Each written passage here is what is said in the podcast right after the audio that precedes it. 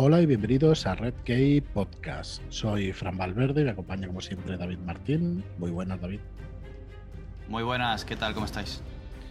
Y hoy nos acompaña también Tomás, Tomás Sendarrubias. ¿Qué tal, Tomás? ¿Cómo estás? Muy buenas, muy bien, como siempre, también. Con ganas ya de tenerte por Tan aquí. ricamente.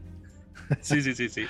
Con un fresquito que hace de, vamos, Eh, no me voy a- yo no me voy a quejar de esta de la temperatura que hace en Madrid. Yo me la compro para de aquí a septiembre. Sí ha bajado un poco la temperatura, parece. Ahora ya, esto, los podcasts deberían ser atemporales y que los podéis escuchar siempre, pero bueno, tienen estas cosas que estamos sí. en verano y hace un calor terrible y no, no Sí, estamos de comentarlo. Muy bien, pues hoy vamos a, vamos a empezar con una serie de podcasts que iremos salteando en el tiempo. Y es que vamos a repasar eh, una serie de cómics, una obra entera de Neil Gaiman y no es nada más y nada menos que The Sandman. Eh, así que bueno, esto es un, un proyecto mastodóntico, la verdad. Bueno, son 75 números en cómics, si no recuerdo mal. Y vamos a ir haciendo programas, eh, ya que se va a hacer esta serie de Netflix, que ahora repasaremos un poco lo que se sabe, lo, lo que hemos podido ver hasta ahora. Y queremos irlo haciendo por arcos argumentales o ir juntando estos arcos para que, para que bueno, al final de todos, pues igual tenem- tenemos un audio de 7, 8 horas o de las que dé, ¿no? Pero para irlo haciendo así, pues a trocitos. Y hoy vamos a ir con el primero, con preludios y nocturnos. Y antes de empezar, porque haremos también, repasaremos un poco la vida de Neil Gaiman sin profundizar y alguna cosita más.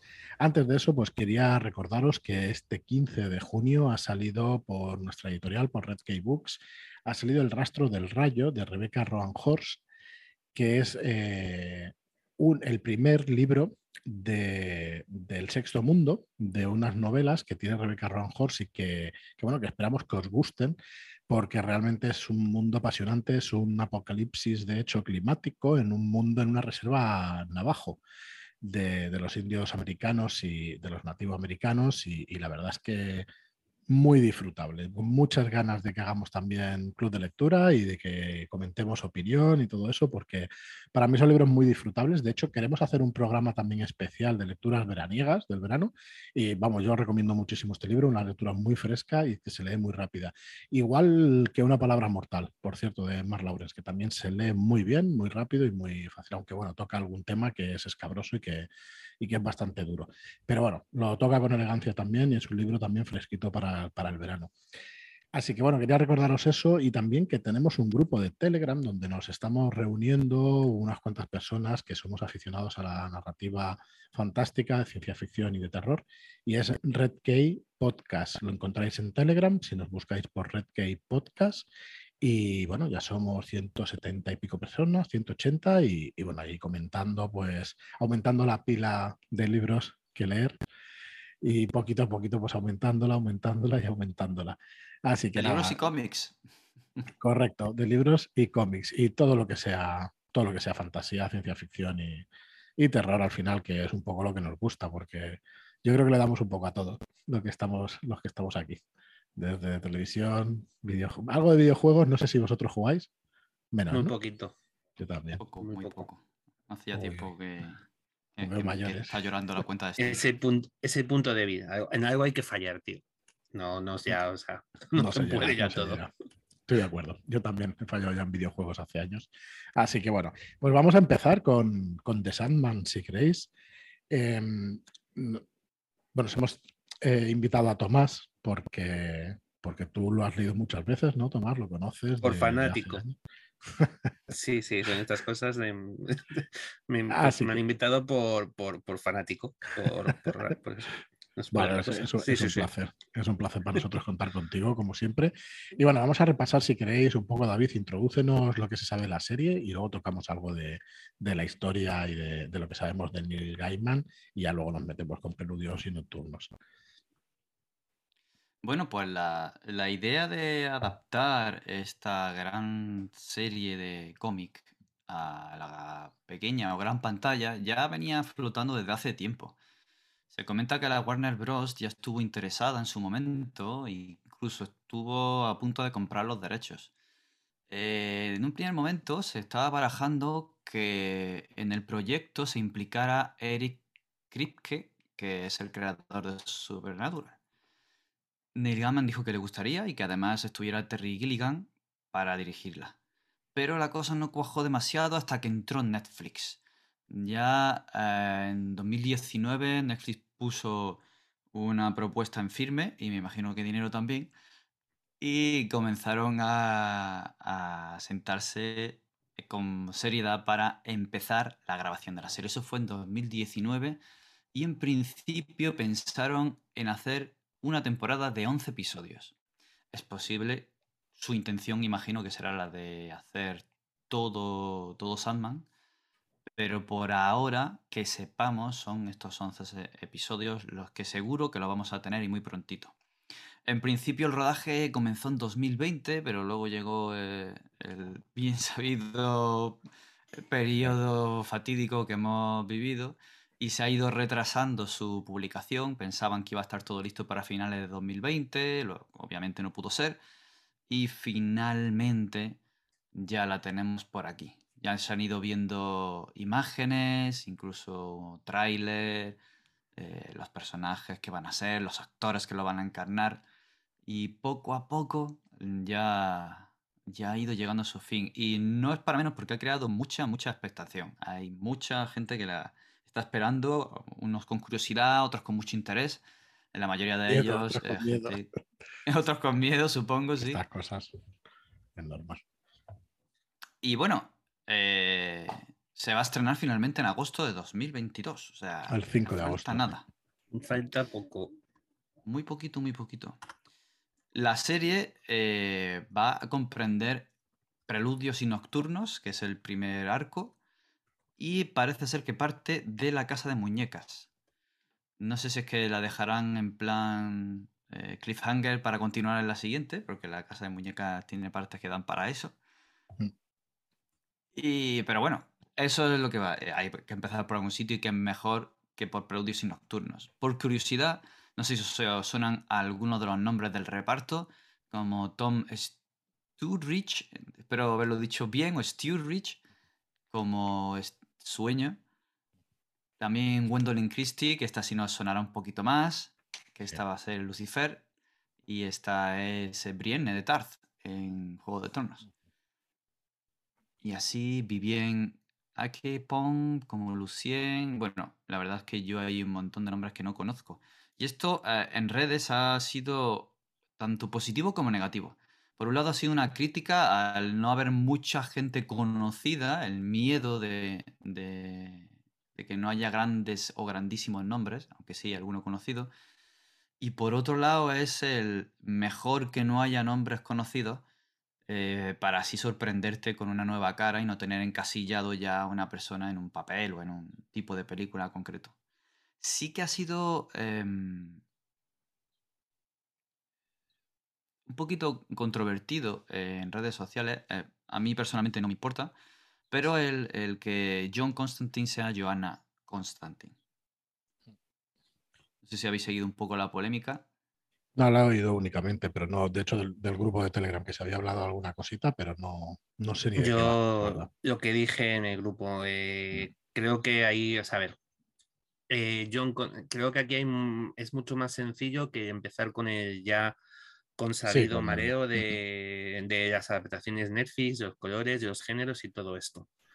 John Constantine es un personaje que, va, que sale muy caro, que es un personaje muy importante de DC y que tiene probablemente un coste, un coste alto, entendiendo además siquiera que DC ahora mismo pudiera vender o ceder los derechos de John Constantine a, Netflix, porque ahora mismo, hasta hace poco, no sé si sigue, pero estaba en CW. Es, John Constantine tiene un, tuvo una serie y forma parte del grupo de Leyendas de Mañana en CW.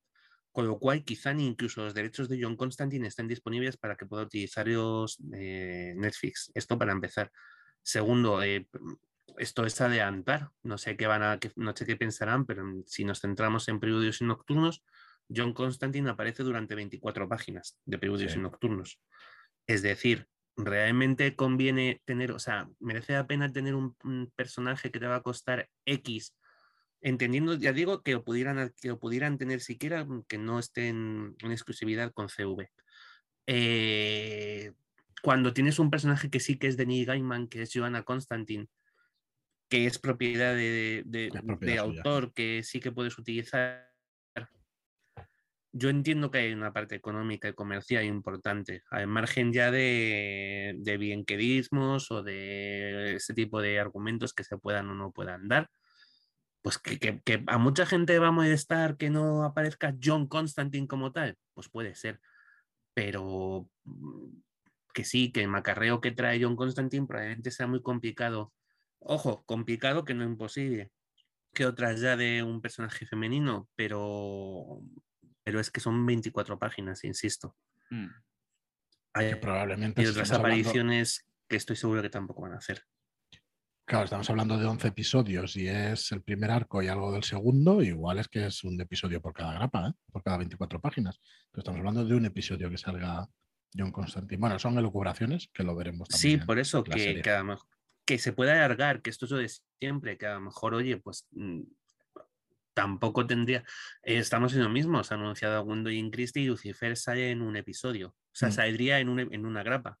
Con lo cual estamos en las mismas. Sabes que sí que es verdad que luego tiene más adelante mucha importancia en mm. otros arcos, pero es que John Constantine, no, esto no es spoiler, no vuelve a salir en, en The mm. Sandman porque. Pues porque Gaiman decidió alejarse de cualquier otro universo. Dejó de, en, este, en este primer arco aparecen personajes que sí que están muy, más, no muy, pero bueno, más imbricados en el universo DC, pero, pero hasta aquí. Va a tardar mucho. Sí, sí, sobre todo en preludios es eh, exclusivamente de sueño. Y John Constantine es un medio para un fin. Y si sale ahí como.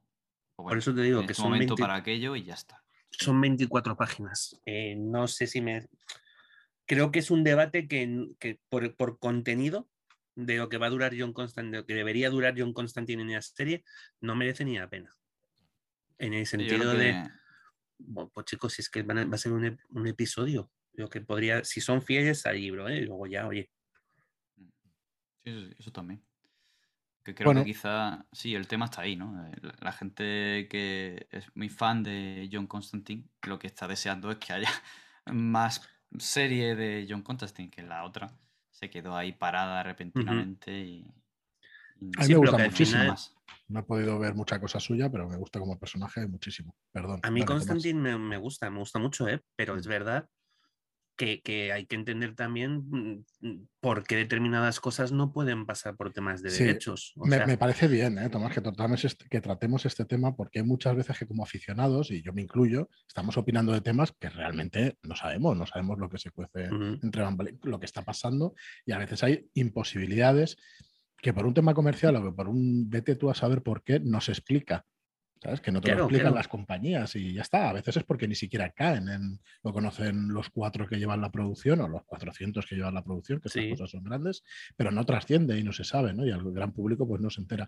Entonces, antes quizá pues habría que enterarse o, o por lo menos el beneficio de la duda yo creo que, que deberíamos, deberíamos tenerlo un poco, ¿no? Luego ya pues bueno, si hacen una obra que no te gusta, por supuesto la opinión es libre y se puede dar en cualquier momento, eso por descontado. Evidentemente, pero que creo que todos hemos visto en el tema de superhéroes, creo que somos, ah, ah, joder, levanta como mucho, enseguida estamos todos, que levantamos el grito al cielo porque no es nuestro superhéroe, no es nuestra perspectiva, no es como lo queremos ver, pero hemos visto lo que ha ocurrido con, simplemente, yo sabio, ya no hablo de Netflix, hablo de Marvel.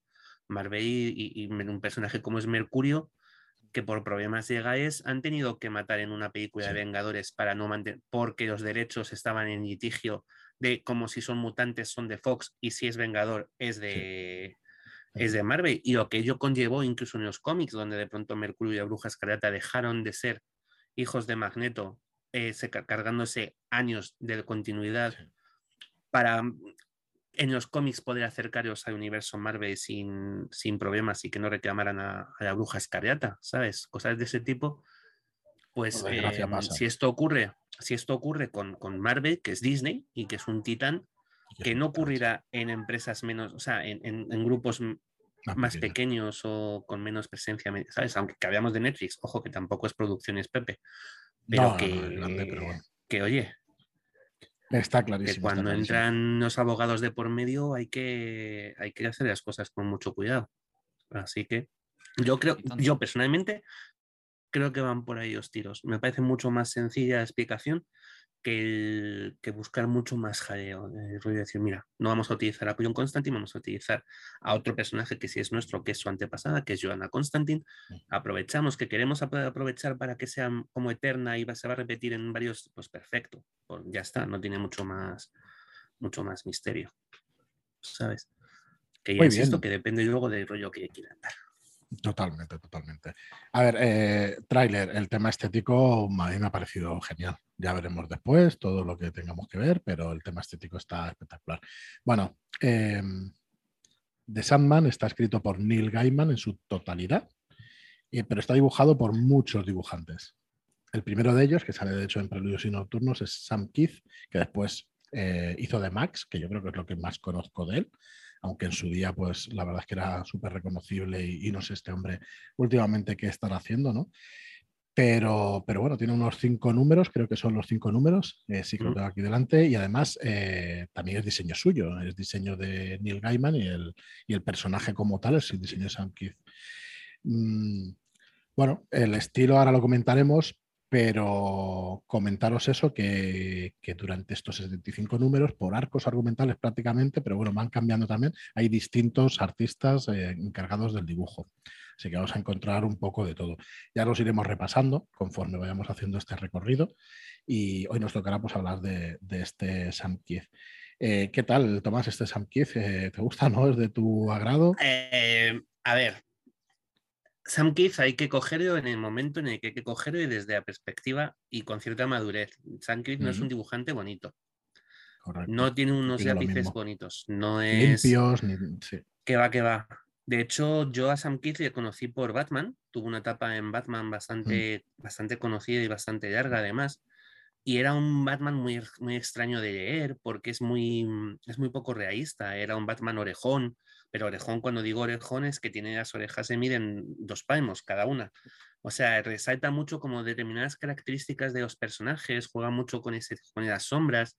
Eh, te hace personajes. Mm, recuerdo de uno de estos cómics de Batman, un enemigo que solo aparece en ese cómic, que era el, recaudador y era como extremadamente delgado, los brazos extremadamente largos, que eso no significaba que el tío tuviera esa forma física, sino que era como él lo representaba.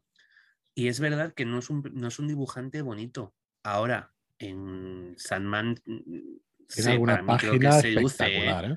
Tiene alguna hay cosas ahí, hay cosas que, que, son épicas. Y ya solo el diseño de los personajes. O sea, es que ya solo con el diseño de los personajes cumple. Luego, pues hombre, el coloreado es un coloreado de otra época, el tipo de dibujo también. Al final es de 88, eh, creo que hemos dicho, el primer número de Sandman hostia, son muchos años para mucho cambio estético, ¿eh? Y pasa lo mismo que cuando abres un Animal Man de Grant Morrison o, uno de los primeros Hellraiser de, de Delano. Y hablamos que, nosotros estamos acostumbrados, ¿eh? que igual coge una persona más joven y claro, claro. El, shock es terrible.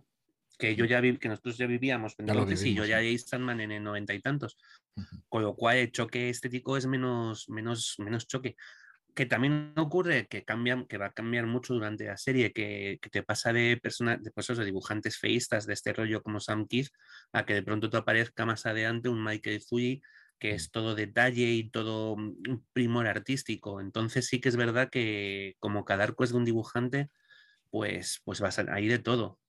Charles Vance, que hizo aparte de su noche de verano y todo esto, que también es como muy detallista. Y es muy importante remarcar cuando se habla de arte en Sandman eh, la labor del portavista, Dave McKean. Sí. Correcto.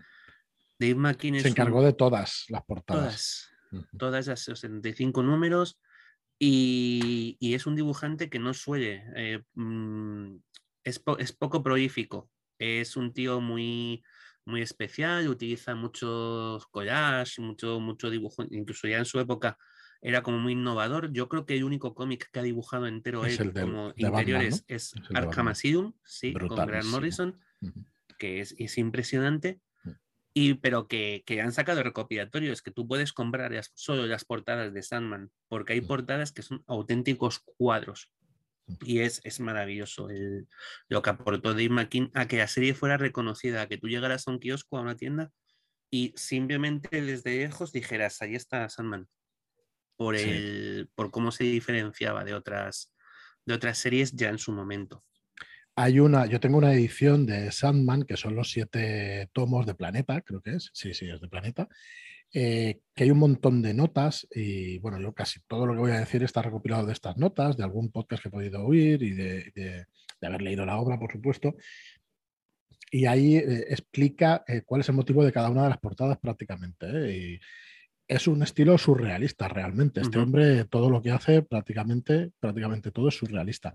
Y él explicaba aquí en estas líneas o la entrevista que le hacen a Neil Gaiman y lo que hablaba de, de estas portadas, que le explicaba la idea general y él iba a su rollo. No leía el cómic por completo, supongo que más de uno y más de dos habría leído, pero en general le explicaba las líneas básicas Neil Gaiman y que él cogía esos conceptos y los trasladaba a las portadas. Y además, se ve clarísimamente que, es así. Sí, sí, sí, porque además no son, no, son no son figurativas, no te vas a encontrar un momento que vaya a ocurrir dentro del cómic, no, no es ese tipo de portada. Al contrario, de pronto a lo mejor son pues, tres mujeres en un fondo verde y con llaves por encima. ¿sabes? Es, eh, y esa portada de que mm, Dave McKean refleja en ese libro y, es, muy, muy bueno. Luego tiene alguna cosilla más también con Gaiman, como El día que cambia a mi padre por dos peces de colores, creo que se llama. Sí, es que... Y creo que también lo dibujáis y creo que ilustró Coraline. Ah, sí. Me está dando ahora el... El, libro de Coraline creo que está ilustrado por, por Dave McKean.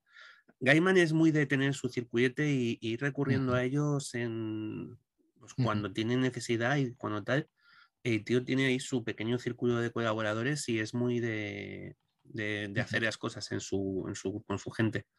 Pues Juraría que sí, ¿eh? Lo tendría que mirar. Sí, efectivamente. Acabo de, buscar. Sí. Coraline. Coraline es una obra maravillosa. La película, el libro, a mí me encanta. Eh, bueno, McKean es que tenéis que. Bueno, y Arkham Asylum es una maldita obra de arte, pero vamos. Yo estoy, tengo unas ganas de hacer alguna portada o algo por el estilo. Sabes que paralelamente tenemos editorial de juegos de rol. Tengo una ganas de hacer unas ilustraciones ahí de ese estilo. Y siempre me dice el director de arte de Marlon, me dice, tío, pero es que, joder, son palabras mayores esto que estás buscando y tal. Y es, es cierto que es una, es una maravilla. Las escenas finales de Arkham Asylum, yo las tengo siempre, las recuerdo, vamos como una cosa que la primera vez que las leí, porque debía ser muy joven, pues no entendía gran cosa y luego ya cuando, hostia, entonces mayor y ves esas cosas, dice, bueno, es una maravilla auténtica. Esa cara del Joker para mí es el Joker, ese, ese de McKean. Pero pues pasa un poco con el, pasa un poco en general con el dibujo de Keith, que hablábamos a empezar. Sí, es muy reconocido. Que cuando lo ves es posible que no, a lo mejor no lo mm. aprecies en lo que vale, pero que con unos años y con cuando lo vas viendo y lo vuelves a ver y, empiezas a entender su narrativa, su, cómo él cuenta las cosas y tal, y te das cuenta de que es mucho mejor de lo que yo, en mi caso, ¿eh? es mucho mejor de lo que yo en principio entendía. A mí, ya te digo, aquel Batman me parecía rarísimo, con esas orejas, los hombros tan anchos, tan, ese personaje como un poco dibujo animado, exagerado, y, pero claro, luego es entender por qué te hace así, lo que te está contando, eh, su idea, su, y mola mucho. Ya te digo, y además, insisto, que es creador, o sea, es que es co-creador con Neil Gaiman de Sandman, con lo cual, señor Keith, aquí un servidor para servir a Dios y a usted, efectivamente. Bueno, hay otro nombre antes de entrar con Gaiman, que, hay alguna cosilla más que decir porque es un autor muy prolífico y que ha hecho un poco de todo y además es el, autor real de este de Sandman. Eh, está Karen Berger, la figura de, la, de una editora que fue la que editó todo Sandman también y que, bueno, por lo que he oído, pues fue una, figura importantísima y que, que no es precisamente de Sandman una obra fácil para que en esos tiempos se editara, porque es una obra adulta, todavía seguramente habría problemas con el Comic Con, no sé si todos los problemas del mundo o no, o ya empezaba a abrirse el tema, pero no son temas realmente fáciles los que trata de Sandman en muchos de, de sus páginas. Y bueno, tengo entendido porque fue una, persona muy importante también a la hora de, editar este de Sandman. Berger es probablemente, eh, si allí Steve Ditko, em, eh, los creadores de Superman, eh, Schubert y no me acuerdo cómo se llaman, Dios mío. Bueno, los creadores de Batman, Bob Kane, Siegel y su, Eso es. Sí. Bob Kane, tal, Em, Karen Berger puede ser fácilmente mujer más importante de la historia del cómic. Pero Pues así, tranquilamente. Y, y quizá que, que quitando a los creadores de, las grandes, eh, de los grandes dibujos, de los grandes personajes, el personaje, independientemente de su género, la persona más influyente en, en la historia del cómic de los últimos 40 años muy tranquilamente. Lo que Karen Berger hizo es, es, es- es cambiar la faz por completo de- del cómic, del cómic actual, eh, a través del dibujo, de- a través de Karen Berger se lanzaron colecciones que se, luego se convertirían en Vértigo, que es lo que ella Sí. como ya llevó a su a, a la fama o un poco tal. Y, y dirigió Vértigo durante cerca de 15 años. Eh, a día de hoy Bien, ya está fuera de DC, Mm. se ha ido- sigue haciendo cosas propias en otras, en otras editoriales. Ahora mismo creo que falleció hace el Mm. año pasado y anterior. A lo mejor ya estoy matando, ¿eh? Que estas cosas, pero yo juraría que falleció hace no demasiado. Pero bueno, y es un, me alegro persona- de es- un personaje. Es un personaje de la historia del cómic porque no es solo Sandman. Es Sandman es la cosa de Pantano de Alan Moore, es el Animal Man de Grant Morrison, es esto, y es todo lo que vino después, ¿eh? es Ujú. Predicador, es Cien Balas, es Hostia, em, para, mira, cualquier cosa- palabras no, Garce- cualquier cosa que Garcenis, Eduardo Riso, em, toda esta colección de, de autores em, ingleses que viajaron a Estados Unidos eh, para, para ocuparse de colecciones de este tipo, es Karen Berger. Ese es el sello de Karen Berger.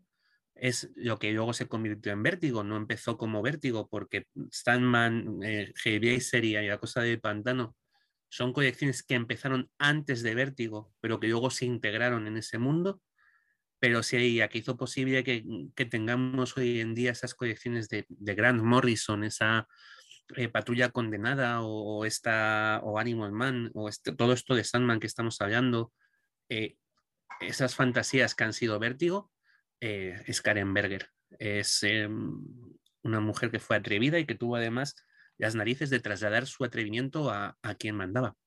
Y que no recordemos que quien mandaba en DC eh, no debían ser personas fáciles, que son los dueños de Superman, ¿vale? Y de Warner. Y ahí es poco. Sí, sí, sí, son Vale, compañías enormes y, con decisiones incluso difíciles, ¿eh? Por Muy complicadas. lanza- Sí, sí, sí. una sí, lanza sí. para los directivos y tal, que siempre los metemos con ellos, pero ostras, No, no, pero es no es tan fácil, que es, ¿eh? No es tan fácil es muy complicado y en un Mm. mundo, en un momento complicado. eh, Sí.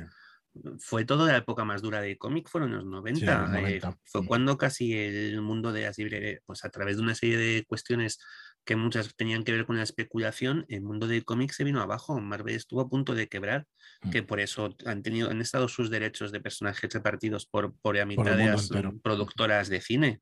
Sí. Para- eh, Sony, eh, Fox, eh, tal, pues porque además porque con no- unos contratos un que vamos, que duro, no lo van, claro. sí, no lo van a recuperar no sé yo en el De sí, tiempo que- sí, no van a ver los cuatro fantásticos de nuevo de vuelta nunca. O sea, pues, Sí. pues ya está.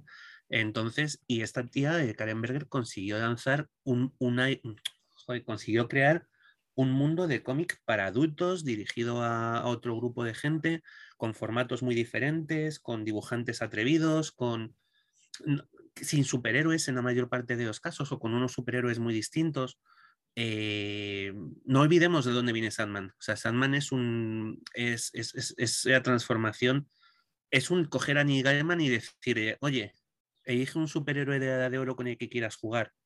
Y Sandman era un personaje muy distinto. Es un tipo que luchaba contra el mal con un sombrero, una máscara de, una máscara de gas y una pistola que dormía la gente, una pistola de gas, de gas anestésico, el Wesley Dodds, que luego recuperaría mucho más adelante Geoff Jones para la Sociedad de la Justicia. Y de este personaje esta- fue Karen Berger la que dijo a, a, a Gaiman, elige un personaje, quiero a Sandman, haz lo que quieras con él. Y, y de ahí viene este, este, este hito. Para mí yo soy muy, muy exagerado, pero es lo que es. Es un no, hito no. de la literatura universal. Exagerado nada, bueno, por lo menos en mi, en mi opinión. Sí que hay una cosa en la que eh, no has estado correcto y es que está viva todavía. No, me ha cargado, ¿no? Vale, pues Sí. Entonces la fue, fue su, fue su sustituta.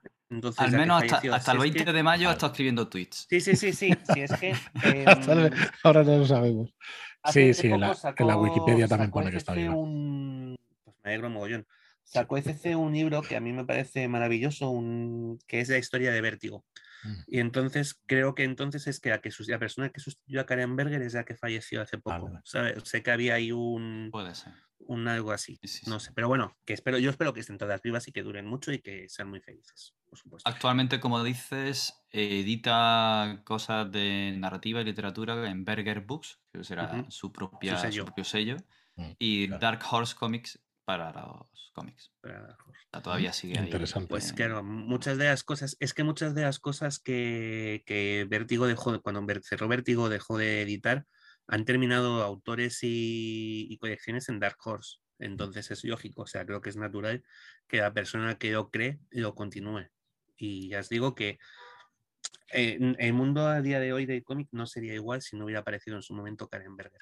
Es acojonante. Por cierto, que mm, tengo entendido, porque no lo he mirado a fondo, pero que los derechos de Sandman no son de Neil Gaiman, son de la compañía directamente, son de EF, del personaje, pero sí tuvieron algo de diferencia sobre Neil Gaiman y creo que han compartido los derechos o algo por el estilo. Ya lo investigaremos o ya, si algún oyente nos puede decir alguna Pues cosa. si han, si os si los derechos están en DC y no en Gaiman, se han portado con él extraordinariamente sí. durante 40 años Mm. porque no se utiliza en DC nada Eso es. que venga de Gaiman si no lo autoriza Gaiman. O Sí. sea, sin, sin De se hace nada. sí. Y Sí, creo que- hubiera creo que es eso lo que he escuchado, ¿eh?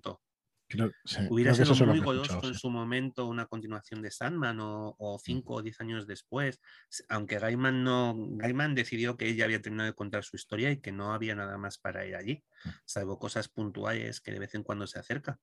Y, y es lícito, pero que si los derechos son de la compañía también hubiera sido lícito que hubieran decidido ellos, pues nos parece muy bien, pero continuamos, va a haber un Sandman 2, un Sandman The Kingdom, un Sandman Revenge o alguna cosa de estas, y, y no se ha hecho. De hecho, hasta hace poco, han sido hace 3-4 años, cuando ha empezado el Sandman Verso de vuelta, el universo Sandman presenta, y aunque él no está metido a nivel creativo, eh, ha dirigido casi todo Simon Spurrier a nivel guionistas, eh, sí que está con el sello de tutelado por o avalado por o con la supervisión de Neil Gaiman, ¿sabes? No, pues me alegro que, que las compañías por, por lo menos tengan esa diferencia hacia los autores que, es importante. Pues bueno, si queréis nos metemos un poco con Neil Gaiman. eh, nada, vam- vamos a ir muy rápido porque a este hombre podríamos dedicarle uno o varios programas. Pero bueno, decir que es, es muy prolífico, ¿no? No sé si David tienes ahí a mano algunas notas suyas. ¿Quieres comentarnos alguna cosa o lo pasamos un poco por encima? Porque realmente... No, no he querido ponerme a buscar notas porque íbamos a tener Sí. otra escaleta solo para este hombre. Claro, y en resumen que ha hecho de todo, ¿no? Que ha hecho, pero, Sí, pero sí. un montón de cosas Que distintas. sepamos, ha hecho relato, cuento, novela, ha hecho guion, guion de cómic, e incluso ha, ha- ha aprendido doblaje y ha puesto su voz en, al- en algunos audiolibros y, y en, algunos, en algunas series incluso. Y escribe poemas y canciones, por si os falta. algo. Hostia, pues si le falta algo. Madre mía. Bueno, nació en, en el 60, el 10 de noviembre de 1960, tiene 60 y, 62 años, tiene ahora mismo. 62 va a cumplir, 61 tiene. Y, y bueno, y como decís, pues ha hecho un poco de todo. Para mí, obras magníficas como este de Sandman, pero como muchas otras. Eh, Coraline, a mí me encantan, no sé, puede ser una historia clásica, una historia de, pues eso, prácticamente de fantasmas clásica, pero, pero es una maravilla tanto la película como, como la novela. Y, bueno, y muchísimas otras cosas. La verdad es que inglés, como tú decías, Karen Berger, pues se trae a un montón de autores ingleses, que creo que es del círculo también de Alan Moore, si no tengo mal entendido. Bueno, mm, Karen- creo que, creo que, según Mm. cuentan y se comenta, se dice, se rumorea, que es como, se odian bastante. Es como con Grant Morrison, que Mm. se llevan, bueno, es que con Alan Moore debe ser complicado.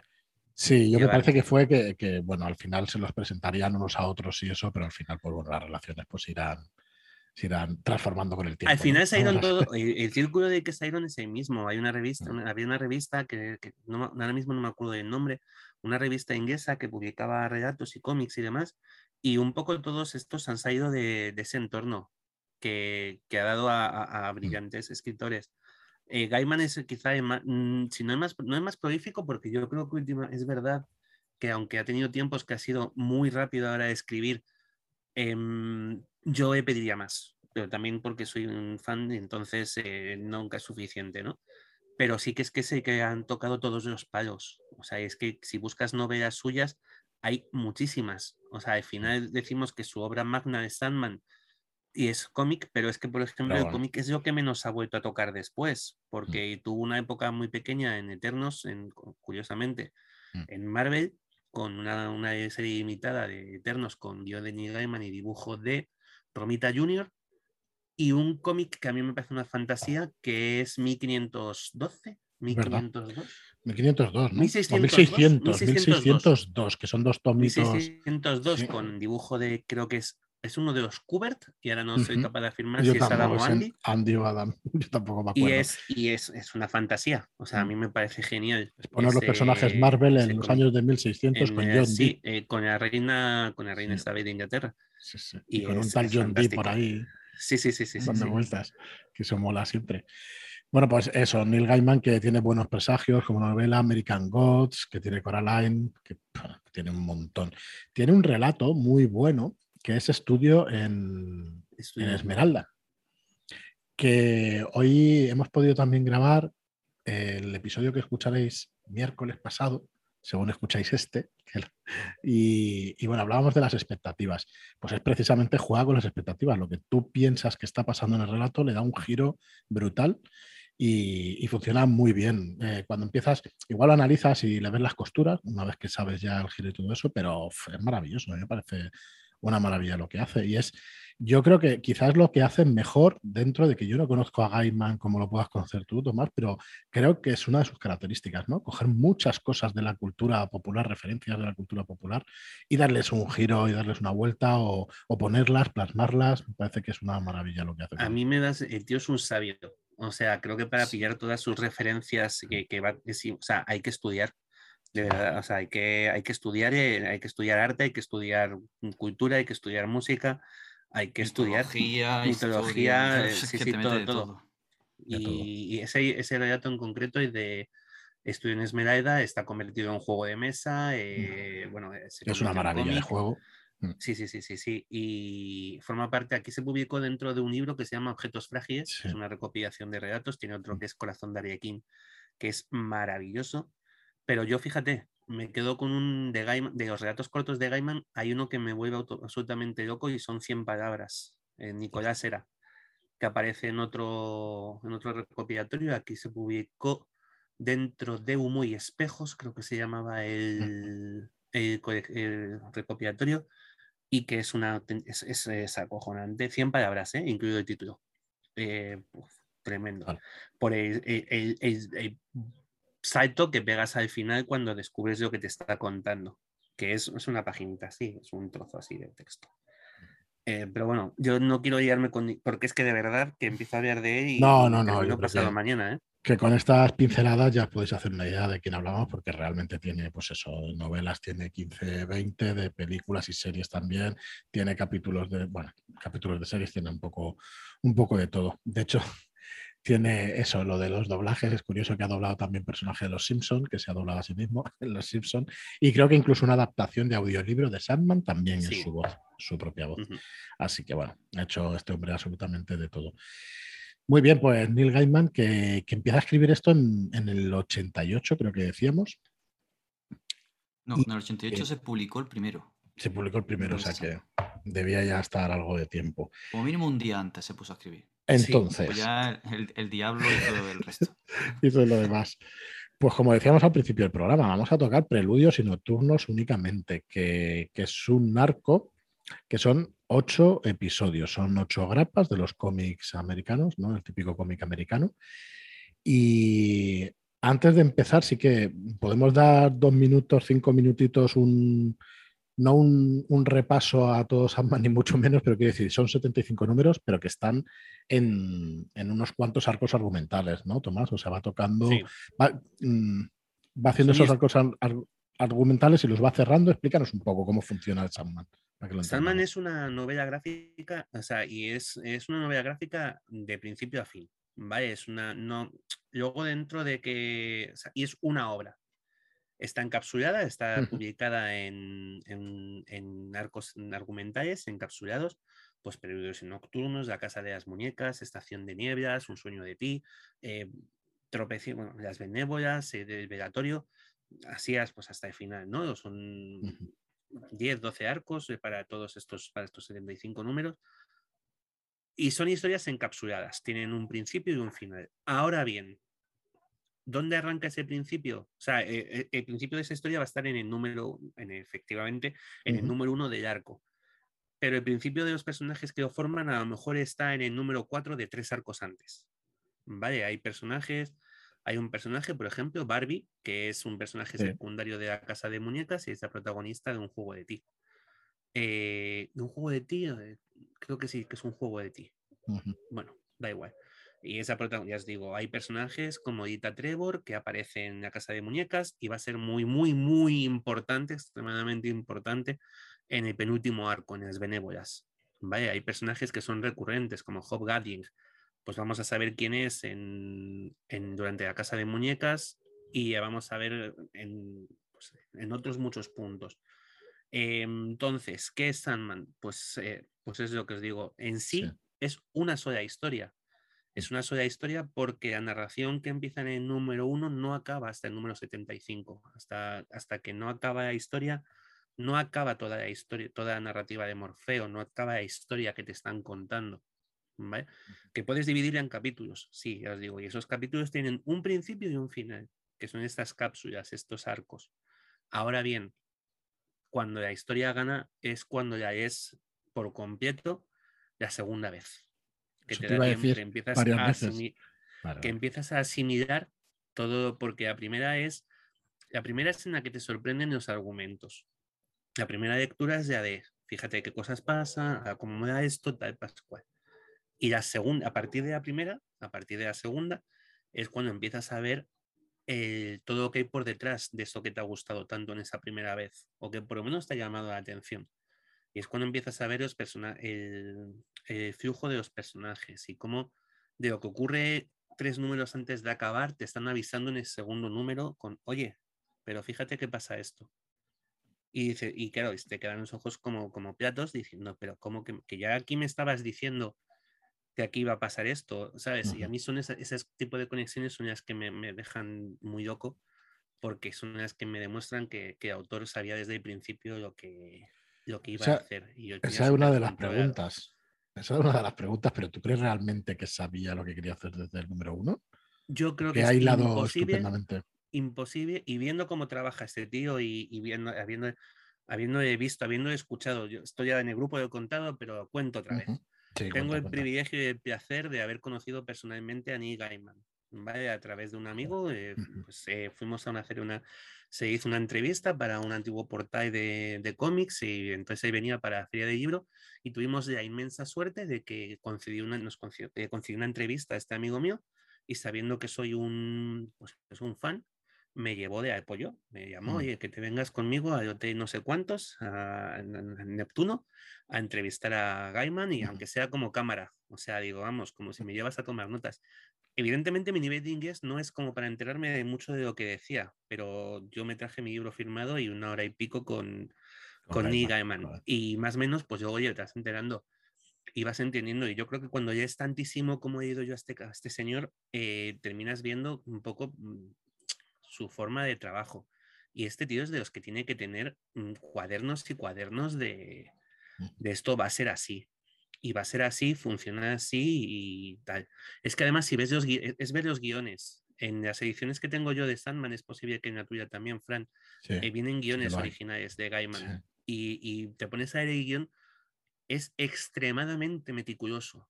O sea, es, es muy poco amigo de dejar cosas en el aire al, que luego escribe muy fluido y que luego, por ejemplo, eh, tiene novelas con, de, un humor, o sea, que, muy cerca de humor. Para mí, con Terry Pratchett, Buenos Presagios, es, es, mi novela preferida, Terry Pratchett, que se reía mucho de Midoman con esto, porque quiero, esta que tiene con Gaiman, evidentemente, ¿sabes? Y, y tal, pero yo creo que sí, tío, desde que, porque es que hay, hay pequeños detalles que están ahí, que es que dices, es imposible que esto lo metas en el número 4 si no sabes que en el número 70 va a pasar esto. O sea, no te digo que lo tengas, esto es lo de siempre, no te digo que tengas cada detalle anudado, pero es que un esqueleto complicado, y esta, este debate lo hemos tenido 30 veces con Mayaz en el grupo, un esqueleto muy sólido de lo que estás haciendo, lo tienes que tener.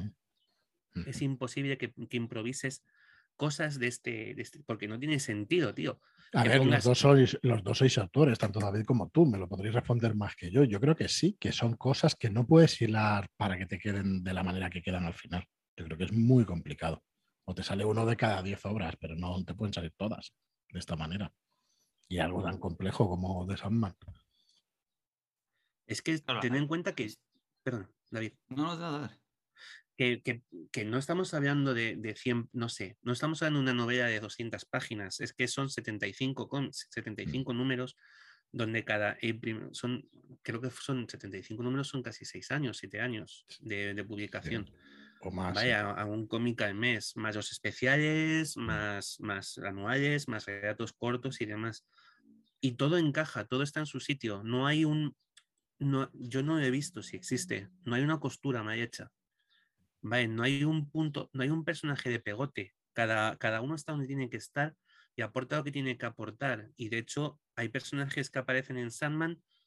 Me acuerdo de Heisei y Foxglove, por ejemplo, que son personajes también de un sueño de ti, de un juego de ti, y, terminaron siendo protagonistas de, otras historias de Sandman sobre muerte, eh, dibujadas por Chris Bacalo, donde, o sea, eh, está todo tan sumamente mm, bien trazado que a mí me parece imposible que, que, que, sea por azar.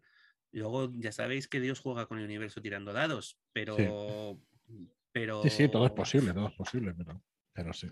Mi sensación no es esa. Muy bien, pues oye, vamos a empezar con preludios y nocturnos. El sueño de los justos es su primer, es su primer cómic, es su primera grapa. El sueño de los justos. Nos presenta, te voy a quitar la batuta, Tomás, porque me hace ilusión decir esto, pero, pero ya ves, tú te la paso en cero coma, muy rápidamente.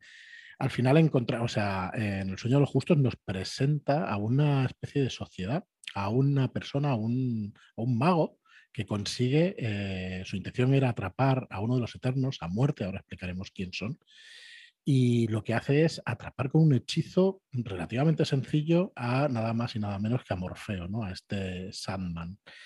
Y pasa un montón de años encerrado, pasa un montón de años como prisionero de Burgess, ¿no? de, este primer mago, y de su hijo. O sea que este, este, primer número pasan 70 años, si no estoy equivocado, de 1916 a 1986 ya con toda una declaración de intenciones, ¿no? De, una historia desde eso, desde los años del 16 hasta el 86.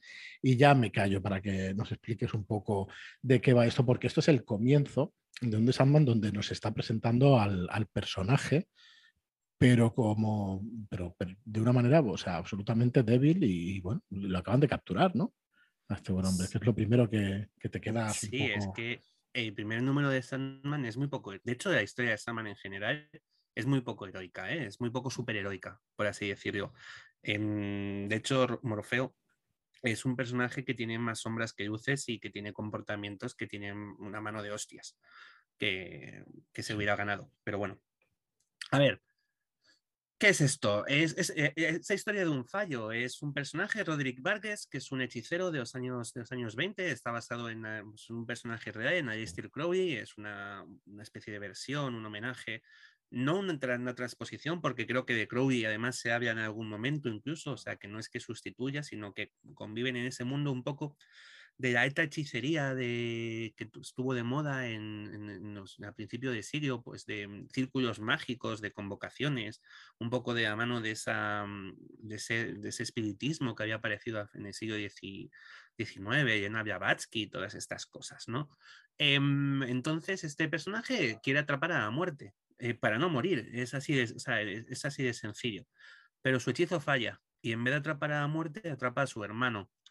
¿Quiénes son los, ¿Por qué son hermanos? Bueno, de toda desde la mitología griega, Eros y Tánatos han sido, han sido las dos caras de la misma moneda, han sido hermanos, ¿no? Muerte y, y amor, perdona, Eros, eh, perdona, Morfeo y Tánatos.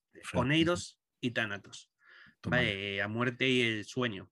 Entonces, eh, Hechizo falla, atrapa a sueño. Sueño, de hecho, hay un momento en el que dice, has tenido suerte, me has, atrapado a mí. O sea, eh, si hubieras atrapado a mi hermana, esto hubiera sido mucho más complicado. Pero Sueño desde el principio se niega a hablar con él siquiera. No hace más que mantenerse en un silencio que dura 70 años de silencio. Vale. Y no sabemos más del personaje. No vamos a tardar mucho más en saber eh, quiénes son los eternos, quiénes son esa familia de sueño, esos eternos, eh, quién es muerte siquiera. O sea, no, sí sabemos que este quería atrapar a la muerte, pero atrapado al sueño. Y, y al atrapar al sueño empiezan a pasar cosas extrañas en el, en el mundo, claro.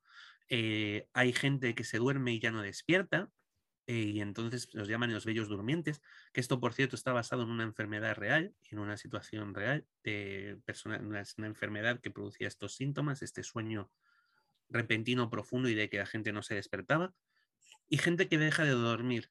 ¿vale? Casos de narcolepsia profunda y casos de imposibilidad para dormir. Uno de ellos, por ejemplo, y es el más remarcable, y acaba de una niña de Inglaterra, Unity Kincaid, y te lo, te lo suelta así, te lo deja aquí. ¿Vale? Que hay una niña en Inglaterra que pasa eso, que cuando atrapan al sueño se queda dormida y no se va a despertar. Vamos a ver cómo evoluciona la historia de los Burgues, de la familia Burgues, de, este mago Roderick, eh, su amante, eh, Krip, que está con él, pero luego le deja y se marcha y se lleva cosas que habían pertenecido a Roderick Burgues.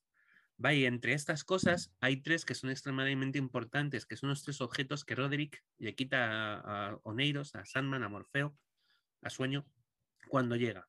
Y es lo único que lleva un saco con arena, un casco que recuerda vagamente una máscara de gas en un homenaje a aquel Wesley Dodds, aquel Sandman de los años 40, y un rubí, una, un colgante con forma de rubí. Entonces, bueno, pues estas cosas, esta persona de Cedric Crips, eh, cuando abandona a Roderick Burgess, se las lleva y ya veremos más adelante qué hace con ellas, porque todo está atado. Y, y de pronto Roderick Burgess no consigue lo que quiere, muere, muere porque no ha atado a la muerte. Pero ¿qué ocurre? Que su hijo tiene demasiado miedo de liberar a Sandman, a, Sueño. No sabe que teme que la venganza de, Sueño sea contra él. ¿Qué decide? Sigue manteniéndolo prisionero debajo de su mansión de Casa Vargas, esta que tienen, hasta que al final es por un descuido y es un descuido. Y es así de poco, poco heroico y de azaroso. Pero es un descuido de, hijo lo que hace que, que se libere, que Sueño se libere. Y una vez que se libera, lo primero es vengarse y luego recuperar su lugar. ¿Vale? Y es que durante la ausencia de sueño vamos a descubrir que el sueño no es una persona, sino que además es un lugar, el sueño, y que con ausencia de, sueño, de Oneiros, de Morfeo, ese sueño se ha ido viniendo abajo. ¿Vale? Y son esos primeros números donde vamos a ver creo que es el segundo número de la serie, estoy ya saltando, sí, sí, sí. Sí, no, no, pero estupendo, ¿eh? No vamos a tratar tampoco cada número y lo que pasa, me parece muy bien. Y por cierto, no hemos dicho nada, supongo que ya lo estáis viendo.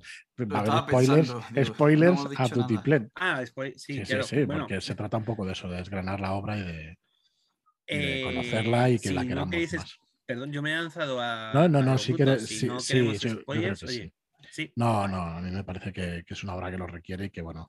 Que... si no queréis spoiler, volver atrás en el tiempo y, parar ahí. Bueno, es el primer número, no pasa nada, no pasa nada. Sí, porque además todavía esto, esto no ha hecho más que empezar. Es leve, es leve, es leve.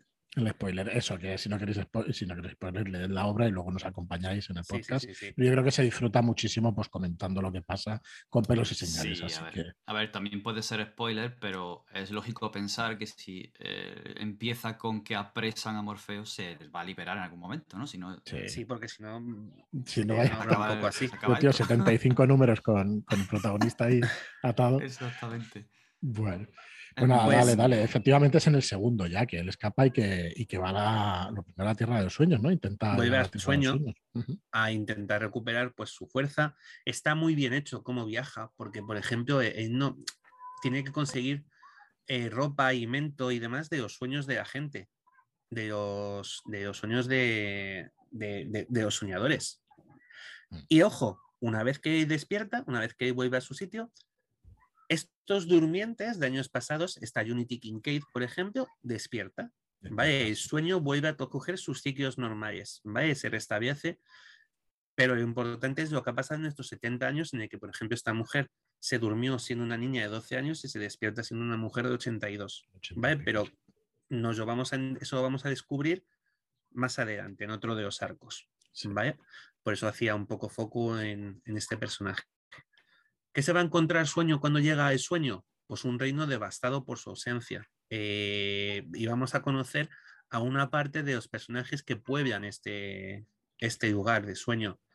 Entre ellos, Caín y Abel, por ejemplo, extraídos de. Sí, son los dueños de la Casa de los Misterios y la Casa de los Secretos, extraídos de las colecciones del mismo nombre de los años 50 de, de DC también, eran colecciones de terror, eran antologías de terror, de cómic, y una de las casas era de Caín y otra de Abel, y aquí están. Y tienen a Caín sigue matando a Abel en cada tres veces por número y, es maravilloso. O sea, son personajes que están, mm, bueno, muchísimo como están llevados. Vamos a conocer al cuervo Matthew. Vamos a conocer a Lucien, que es el bibliotecario de sueño, el que tiene la biblioteca donde se guardan todas aquellas novelas, que todos aquellos libros que se han soñado pero no se han escrito, por ejemplo. Y todo este, tipo, todo este tipo de metáforas, o sea, todo va a mm. estar lleno de este tipo de metáforas. Em, vamos a descubrir que hay sueños que han desaparecido en ausencia de sueños, han marchado. Hay cuatro de ellos que son muy importantes, que son el Corintio, el Campo de Violín, Glob y Bruto. Vale, son cuatro de los sueños que han abandonado el sueño. Permíteme, Tomás, porque voy a decir una cosa, lo siento si es indiscreción, pero quiero que sepáis que a Tomás le avisamos ayer de grabar este episodio de Sandman y está diciendo los nombres de memoria, lo cual me parece espectacular y siento, decirlo. Si quieres lo cortamos, pero de verdad. No, no, no, no. me parece una maravilla. Cuando he dicho que soy un fanático es que lo soy. Em, ayer me hizo gracia porque me avisó Fran, oye, ¿te parece hablar de Sandman? Y fue, vaya, cuando quieras pero te lo vas a volver a leer. No, claro. yo digo, bueno, una semanita o dos que te lo puedas leer o algo, por lo menos los primeros números. Me dice, no, no, hace falta. Y claro, te a recitar los nombres y digo, Para más adelante eh, sí que tenga, sí que necesite leer, pero ten en cuenta que ha pasado, aquí pasa una cosa, que es que yo leí Sandman cuando tenía, eh, pues eso, 10, 15 años, empecé a leer. No la terminé hasta muchísimo después. Sandman cayó en mi, libro, en mi biblioteca de olvidados y yo recuperé Sandman desde cuando ya estaba en la facultad y a base de hacer excursiones a las tiendas de Madrid y comprar lo que encontraba. O sea, volvemos a de siempre. Yo, por ejemplo, Sandman no la he tenido en el orden en el que, en el que se publicó. Yo llegué a Casa de Muñecas y Produce Nocturnos en los años 90. Eh, más adelante os volví a echarles un ojo y me compré, no sé si, o sea, empecé por ahí final, llegué las benévolas, volví hacia detrás, bueno, pues una serie de cosas. ¿Y qué ha ocurrido? Cada vez que he comprado un tomo, me lo he leído todo. Entonces, si tengo 13 tomos, me he ido Sandman un mínimo de 13 veces. Entonces, pues, pues. Sí, pero bueno. Sabes eh, que, los primeros, sobre todo, los tengo empolladísimos. Y, nada, bueno, pues esto. Sí, desaparecen esos cuatro que, bueno, que muchos de ellos son pesadillas, ¿no?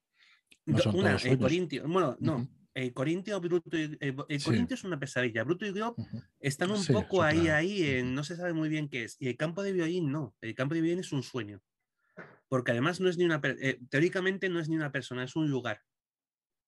¿Vale? Pero es un lugar de sueño, con lo cual es una persona. Para esto, em, ay, ¿dónde estaba? ¿Por aquí? Sí. han sacado aquí Joe Hill, ha escrito, eh, dejaron jugar con los juguetes de Gaiman y ha escrito un relato de Lock and Kay con sueño y tiene mucho que ver con, esta época, con el campo de violín, el Corintio y ese tipo de historias. Aquí sí que no hagas spoiler, porque este es nuevo no, no, no, no, no, no, aquí no, no, no, no, no voy a decir nada, ¿vale? Porque hace un cruce con Locan. Sí. y además aprovecha esta, esa, época en la que está sueño ausente, está sueño prisionero, y, y, hay personajes de esos que estamos mencionando que son importantes y que quedan muy, muy, muy, chulo como lo hacen. Pero que vamos a ver esto, estos sueños simplemente han desaparecido, no están. Pero eh, Sandman, sueño no está en condiciones de ponerse ahora a buscarlos. Necesita recuperar sus objetos de poder. Porque este es, es como Sauron, ¿no? Con el Señor de los Anillos. que deposita, esto es tal cual. Deposita parte de su poder en los objetos que crea y esos objetos que ha creado, sus objetos, necesita recuperarlos para obtener su poder. Y entonces los siguientes tres números van a ser cómo va recuperando estos tres objetos. la bolsa de polvo, eh, la bolsa con la arena, que da nombre. Sabéis que esto es por las, eh, se llama Sandman, el hombre de arena, por las legañas de cuando te despiertas que tienes como arena en los ojos, ¿vale? Pues su bolsa de arena para hacer dormir a la gente, a los niños, el yelmo y el, el rubí, ¿vale? Para ello, Gaiman le va, a poner en un viaje de héroe, en un viaje en el que tiene que recuperar esos tres objetos que están en diferentes lugares, porque esos objetos los robó todos ese Creep los robó la examante del mago de Roderick Vargas. ¿vale? En los años 30, en algún momento de los años 30, ella los, se marchó y cada objeto ha seguido un, camino. Uno de ellos, eh, la bolsa, es el primero que va a intentar recuperar, porque es el que nota que está más cerca, es el que cree que puede ser más fácil. ¿vale? Y ese, persona, ese momento en el que se cruza con Constantine. ¿vale? Discúlpame, un, segundo antes. Eh, eh, llama a las tres brujas, ¿no? A, las tres brujas. Sí, las tres. Ya, bueno, ya, ya Sí, sí, sí. Porque las llama a las tres para, bueno, hacerle, según las leyes antiguas y eso, tener tres preguntas. Entonces, como siempre, pues son, son preguntas que, bueno, las contestan de aquella manera, como, como les da la gana a ellas, sí, sí, sí, para darle un poco de intriga al tema y, le responde, le responden dónde están esos tres objetos. Creo que estos personajes van a ser recurrentes, ¿no? En todas son muy son recurrentes, son, son ya, son las tres caras de la diosa madre, la madre, la anciana y la doncella, cada una con su nombre. Mm, debería ser Morgana, pero soy Mordred, es anciana. son Mildred, Megan y Mordred, creo que son, si mal no recuerdo que, pero que son, eh, son eh, Gaiman lo que hace es agrupar en estas tres personajes em, todos los dioses, todas las diosas triples de la mitología, y ellas son las, eh, las Hécate, son las gracias, son las benévolas, son estos tres personajes, ¿no? Esta diosa, esta diosa triple de la magia, y de hecho luego más adelante vendría un, tendrían su propio cómic, Brujería, que es una, son cuatro, creo que son cuatro números, dos tomos de los que publicaban Norma Finitos, y a mí me, parece, me ha parecido siempre una, maravilla estos libros, este, esta, esa historia que contaron Brujería. Y son recurrentes, van a aparecer en repetidas ocasiones y muy importantes, ¿vale? Por lo que suponen para la historia de, Morfeo. Y responden en enigmas, ¿vale? Ellas, pues, ¿dónde está mi bolsa? ¿Dónde está mi piedra? ¿Dónde está mi, casco? ¿Vale? Entonces, siguiendo las instrucciones, pues un poco su orientación, el primero es la bolsa, como os comentaba, que está, está cerca de John Constantine. ¿vale? Es lo que sueño acude a Constantine y Constantine le ayuda a, buscar su bolsa. Eh, es, es em, tiene esta quizá que sea una de las escenas más repelentes de toda la historia de, de, Sandman y cómo encuentran cuando encuentran la bolsa, porque está en manos de una antigua exnovia de Constantine que se ha hecho adicta a la arena. Y entonces lleva X tiempo, no sabemos cuánto, manteniéndose solo de arena, atrapada un poco en, enganchada a los sueños. ¿no? Y es muy agobiante porque desde el principio de la historia, además, Gaiman lo que hace es que te va contando, te mete sin que tú lo sepas en la vida de esta chica. Entonces tú ves escenas sueltas, con viñetas sueltas, que durante el principio no sabes muy bien a qué vienen, de una, de, porque además tampoco enfoca tampoco la viñeta enfoca exactamente lo que te está contando, pero escuchas una voz que está contando y cuenta. Entonces a lo mejor tiene viñetas solo en las que cuenta y otras en las que te dice, mm, este, pues está dudando entre si, si restregar por su pie o tomar una pequeña pizca. Y lo que vas viendo es, este, que eh, como esta mujer cuenta el tiempo entre cada vez que consume su droga, que es la arena de, de sueño y cómo, cómo, su propia dependencia de los sueños va a, va a, afectar al mundo a su alrededor. O sea, pero rollo ciniste, o sea, rollo encontrar una habitación donde hay una persona pegada a las paredes que sigue viva y la mantiene viva el, el, sueño, o sea, e, ese polvo de los sueños. Y esta es la intervención de Constantina, que aparece y desaparece.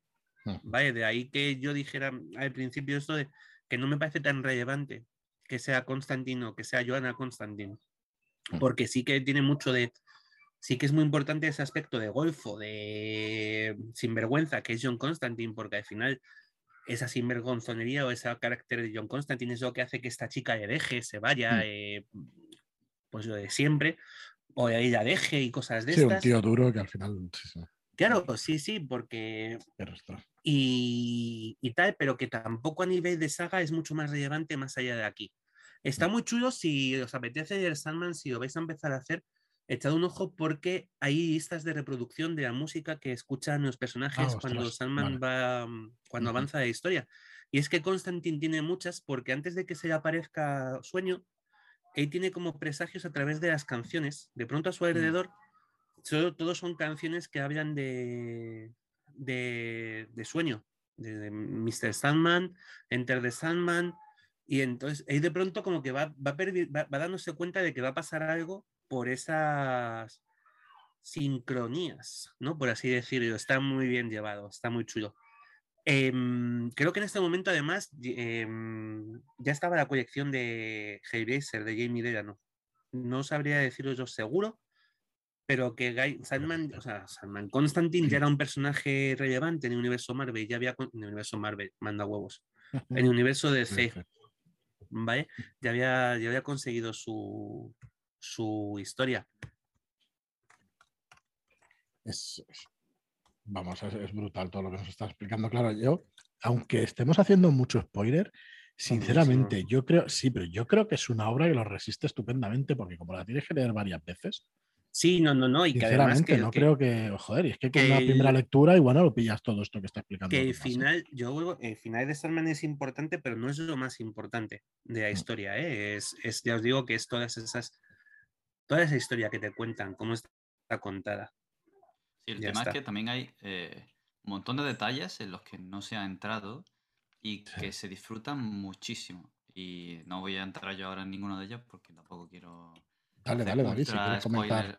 No, pero dale, si quieres, si ya lo estamos comentando, dale si quieres comentar algo. Un montón. Por ejemplo, eh, probablemente para el siguiente podcast que tengamos, si hablemos de la casa de muñecas, pues aquí precisamente ocurre algo a tenor de esta niña que se hace, que se hace anciana en, la Tierra de los Sueños. Sí. Pues le ocurre algo terrible que es precisamente lo que nos da pie a entrar en la casa de muñecas con su nieta. con Rose. Mm. Y son pequeños detallitos que te va dejando, ping, ping, ping. luego cuando llegas dices, hostia, esto era lo de aquello que. Lo que te decía, y, que, cuando llega el final dices, en serio, en el último capítulo, pues flipas directamente. Cuando se va acercando el día del final y empiezas a ver, cómo, todo, cómo todas las cosas cuadran. Pero bueno, pues eso, pues, eh, consigue pues la bolsa y tiene que seguir, ¿no? Y lo más fácil que parece para él, en principio, es ir a por el yelmo. El yelmo que está ni más ni menos que en el infierno. Este el yelmo es cojonudo. Lo tiene uno de los demonios de infierno y entonces, pues Sandman tiene que descender a, a infierno a buscar su yelmo. Allí se encuentra además con que el infierno es un triunvirato, ya no está gobernado por Lucifer, y esto viene de, la saga American Gothic de Alan Moore en la cosa del pantano, que es donde ocurre esta, este extraño giro que arrebata el poder a Lucifer en el infierno y, te planta un triunvirato, donde están Lucifer, Beelzebub y Azrael, y encuentra el demonio que tiene el, el, el que es Choronzón, es uno de los demonios, creo que de la corte de Beelzebub. Eh, Fran, eh, eh, puede ser, ahora que tienes a mano ese Trigan, el que lleva ese, Trigan, el guía, ¿no? El demonio amarillo. El demonio Trigan es otro personaje clásico de DC, tenía una colección que era Demon y es un demonio rimador. relacionado de alguna forma con Merlin en, en, el mito artúrico dentro de DC. Correcto. Y este que hace de guía para San, para, para Morfeo para sueño en el, infierno.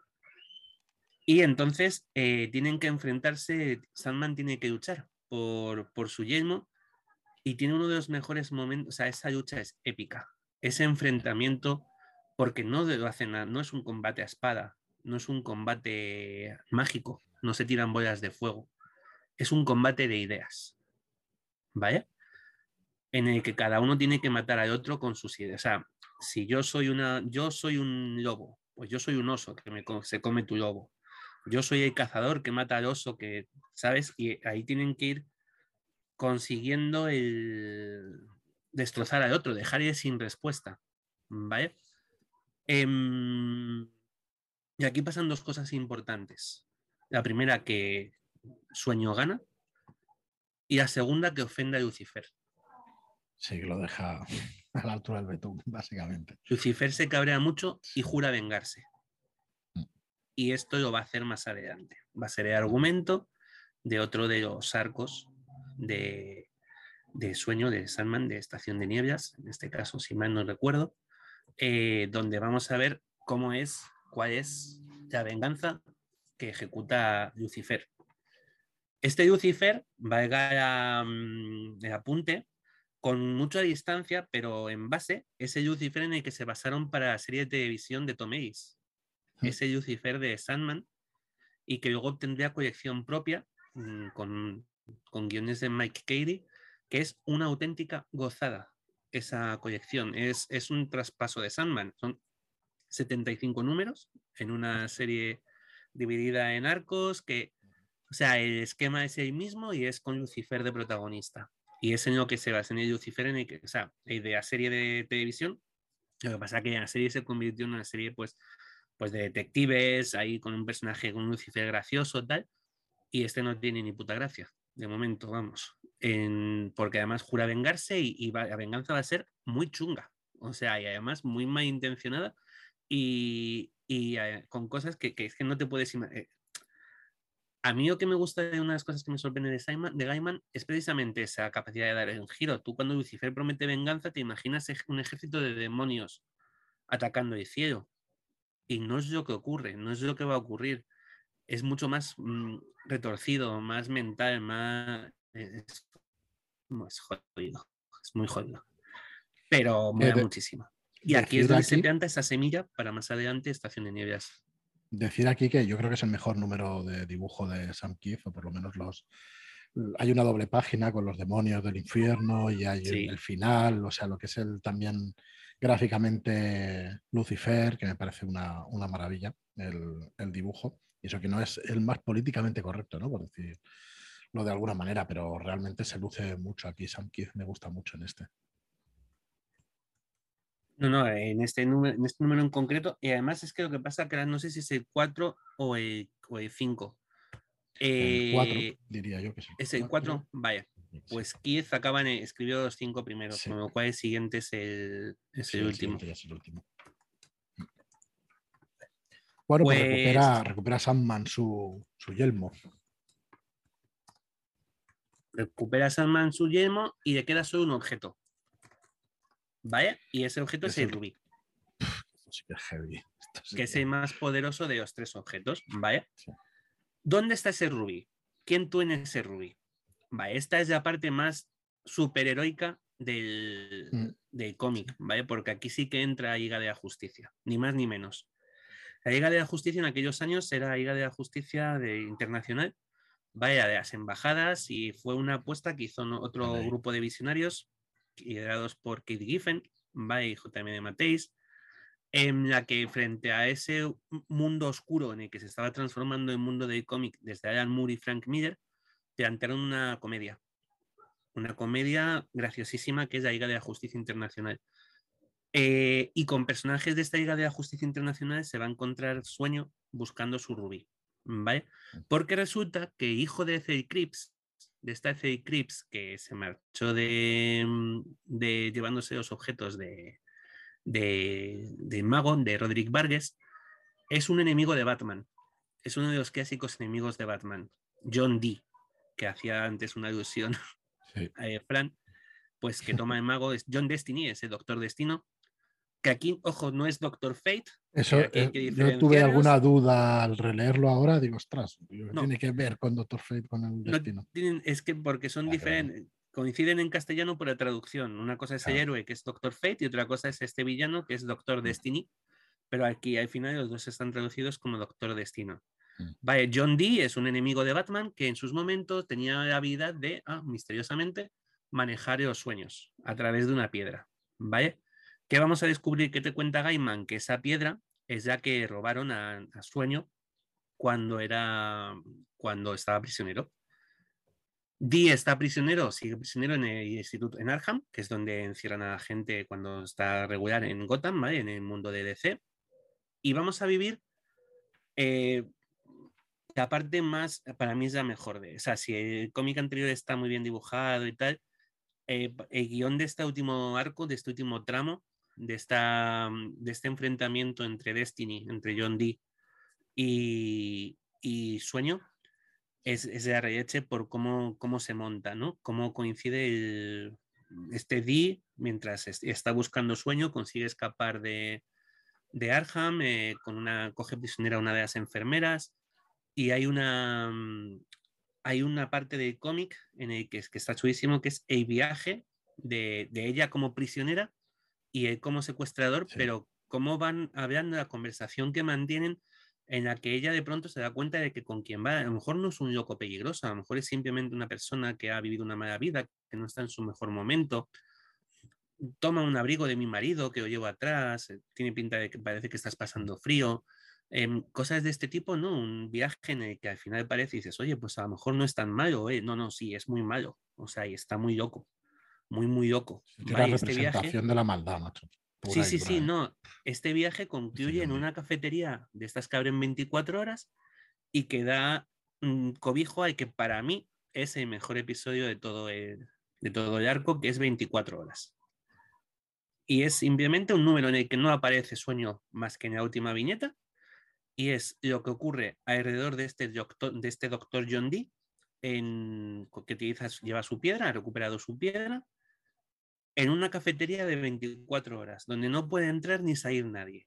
¿Vale? Son la camarera que estaba cuando llega, los clientes que estaban cuando llegó y lo que va haciendo es o lo que se hacen ellos a sí mismos, o sea, o a otros, no es tanto, él no deja de estar sentado, él hace poco más que estar sentado en un sitio y observar lo que ocurre a su alrededor cuando las cosas van saliéndose de madre. ¿Vale? Cuando la gente ve que no puede salir, cuando se empiezan a confesar sus, miserias y sus mierdas y lo que se han hecho unos a otros.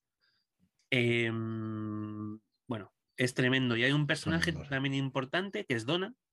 Es importante por la repercusión que va a tener después. Aquí no aporta, aporta poco. Eso es una chica, una más de las chicas que están en este, en este, mote, en este, en este bar, esta cafetería 24 horas, pues tomando café en un viaje y que ella sabes que llama por teléfono a alguien em, y que ha discutido con su novia.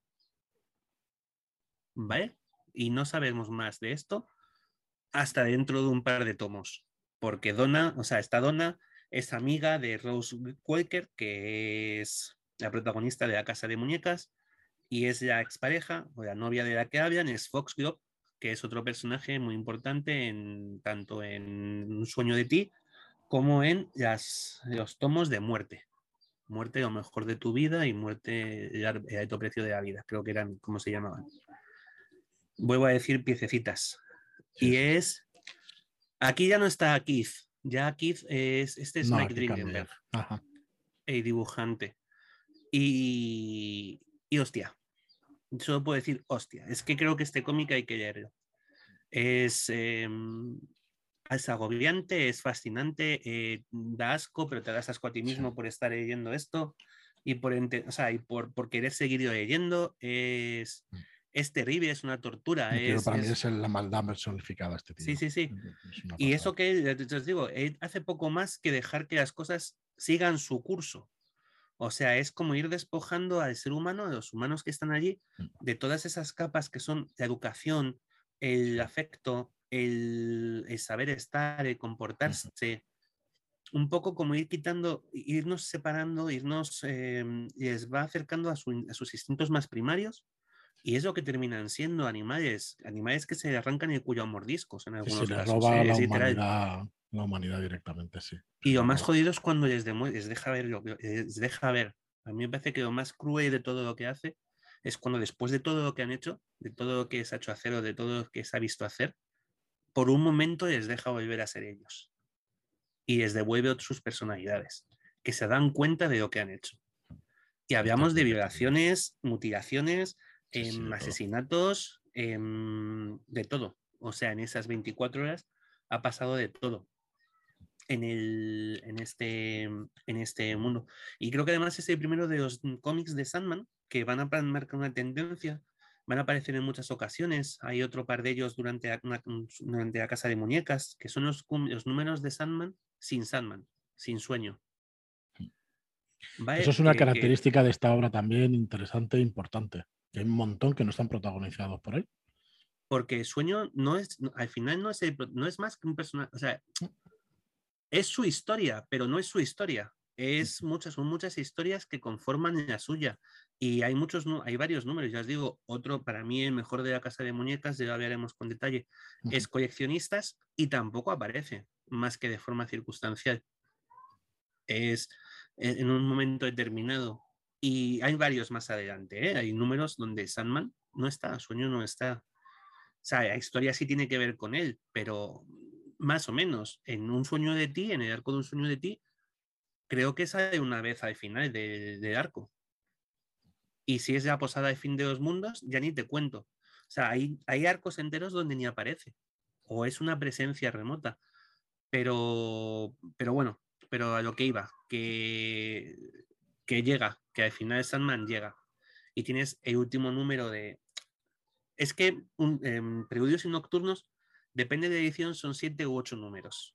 son siete en realidad porque el último no tiene nada que ver con... Efectivamente, y por ejemplo en la edición que yo tengo, el octavo número está metido dentro del volumen de, la casa de muñecas. Hay dos, como dos formas un poco de, editar esto pero bueno, que es un número independiente. Entonces, Eso es, ese octavo es independiente. Pero bueno. Es en este séptimo número donde llega el, conflicto final entre John Dee y, Sueño. ¿Vale? Donde se enfrentan los dos por el poder de la piedra, de, por el obtener ese rubí, esa piedra roja que, que va a obtener. A ver, evidentemente obtiene sueño porque si no la serie sería muy corta. ¿Vale? Entonces, pues bueno, debilitada con, porque John Dee ha gastado mucho poder a tal, pero Sueño consigue recuperar su piedra y, y lo que nos presenta ya, lo que nos hace un poco cerrando este arco es la recuperación un poco, ¿no? Como héroe, como este héroe que es Sueño, vuelve a su casa, vuelve a conseguir recuperar su dominio, al menos en, en nombre, porque aún queda mucho por hacer, que lo vamos a ver en, el siguiente, en los siguientes números, para recuperar todo su antiguo poder, toda su grandeza y, pues, pues, eso, pues muchas cosas que van a pasar que pasan en, torno a Sueño, a este Oneiros, Dador de Formas. Hasta aquí yo, para mí, llegaría un sueño, llegaría a periodos nocturnos. Hay es que lo vamos a dejar aquí, que el octavo número este, sí, porque ese octavo número me parecería muy bien empezar con él en el siguiente, en el siguiente programa. Porque... está como entre aguas, ¿no? Puede ser como yo lo veo, este o yo lo veo independiente. Siguiente, está ahí... Quizá pueda ser epílogo. En grapita es muy evidente que es un número independiente. Pero ya os digo, en, las, en recopilaciones de tomo, en la mía, por ejemplo, no viene en un sueño de, en Preludios y Nocturnos. Viene, es el primer número del arco de la casa de muñecas, del tomo aunque está fuera de arco, aunque son dos números, hay dos números sueltos mm. un poco ahí que son el de, pues este que estamos hablando, el sonido de sus alas, y el que normalmente viene, que, donde empieza el preludio un poco de... Sí, la historia de, África, ¿no? La historia, de, África. Mm. Eh, nada. Sí, sí que es verdad que también puede ser independiente, aunque luego Son un poco ahí, están como independientes, mm. pero, pero ya os digo que que ahí sí que he visto las dos cosas. El sonido de sus alas lo he visto tanto en un sueño, joder, me han dado a mí con un sueño de ti, tanto en Preludios y Nocturnos como en La Casa de Muñecas, incluido. o sea que... En la, que tengo yo, que es esta, en aquí sí viene dentro de... como último número.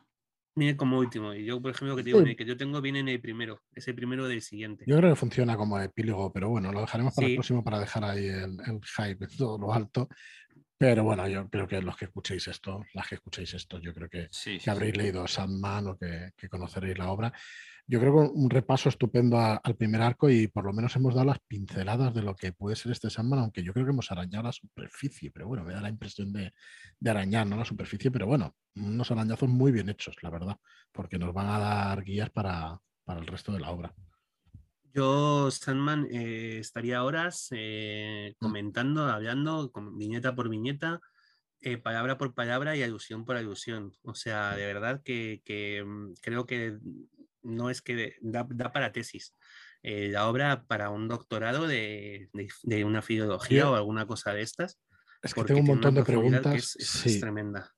Tengo un montón de preguntas, pero yo creo que las iremos, las iremos haciendo durante todos estos programas y quizá al final, ¿no? Para, para ver esa- es que cuál es la explicación a que no salgan muchos de los, de los números, ¿no? Que decías antes, que es una serie de historias, sí, pero entonces Sandman nos quiere explicar lo que el autor quiere explicarnos, pero ¿qué quiere explicar? O sea, todo eso a ver si lo podemos ir resolviendo. Es la historia, al final no deja de ser la historia de sueño, pero te deja ver toda la vida de todos esos personajes Mm. que forman o han formado o van a formar parte de, de esa historia de sueño, aunque sea de forma esti- en momentos tangenciales. O sea, pero, por ejemplo, en, en un juego de ti, creo que representa muy bien esta idea de, mm, eh, vamos a ver, eh, cómo algo que hiciste muchos años atrás o, o una acción que tú ni siquiera eres consciente de que has hecho afecta a las vidas de, de otras personas y las afecta de forma muy importante. Vaya, y tampoco no quiero entrar, est- no vamos a estripar ya hoy a Casa de Muñecas, no, no te quiero contar el cuarto arco, que es este, eh, eh, no me ahora mismo no recuerdo si es un sueño de ti o tú puedes ser yo, pero bueno, ya lo, ya lo trataremos, no te preocupes. Ya lo, ya, lo- ya lo veremos. Vaya, eh, y que es otro estilo completamente distinto, es otra historia de búsqueda épica con, con la princesa Bárbara y una serie de historias como muy épicas que de hecho hay momentos en los que dices, ¿qué es esto y qué cojones tiene que ver con, con, con Sandman? Vaya, pero, pero tiene mucho Tiene que que ver, todo. Bueno, Claro. pues nos, nos, nos ponemos en tus manos, Tomás, en las manos de Neil Gaiman. para, para darle repaso a este, a este Sandman, que yo creo que creará, una, creará un ciclo muy bonito cuando lo acabemos, porque Sí. realmente desgranándolo así poco a poco, pues yo creo que le vamos a dar más sentido a, a toda la obra. A ver si luego, como os decíamos al principio, luego podemos hacer una recopilación de los, de los audios, de los que hagamos y, y los juntamos todos, porque yo creo que estará, estará chulo hacerlo. Muy bien, pues lo vamos a dejar aquí. Pues guay. Eh, nos, nos- nos queda, es verdad que da para comentar durante horas, es cierto que da para comentar durante muchas horas, pero bueno, lo iremos haciendo poquito a poquito. Muchas gracias a todos los que nos seguís, nos escucháis, los que estáis ahí con el apoyo. Recordad que tenemos el Telegram de Redkey Podcast, que nos podéis encontrar en, en Telegram. Y muchísimas gracias a todos por las reseñas de 5 estrellas en iTunes y por los me gusta y comentarios en iBox. Muchas gracias y hasta el próximo programa. Muchas gracias. Nos vemos en el siguiente. Muchísimas gracias.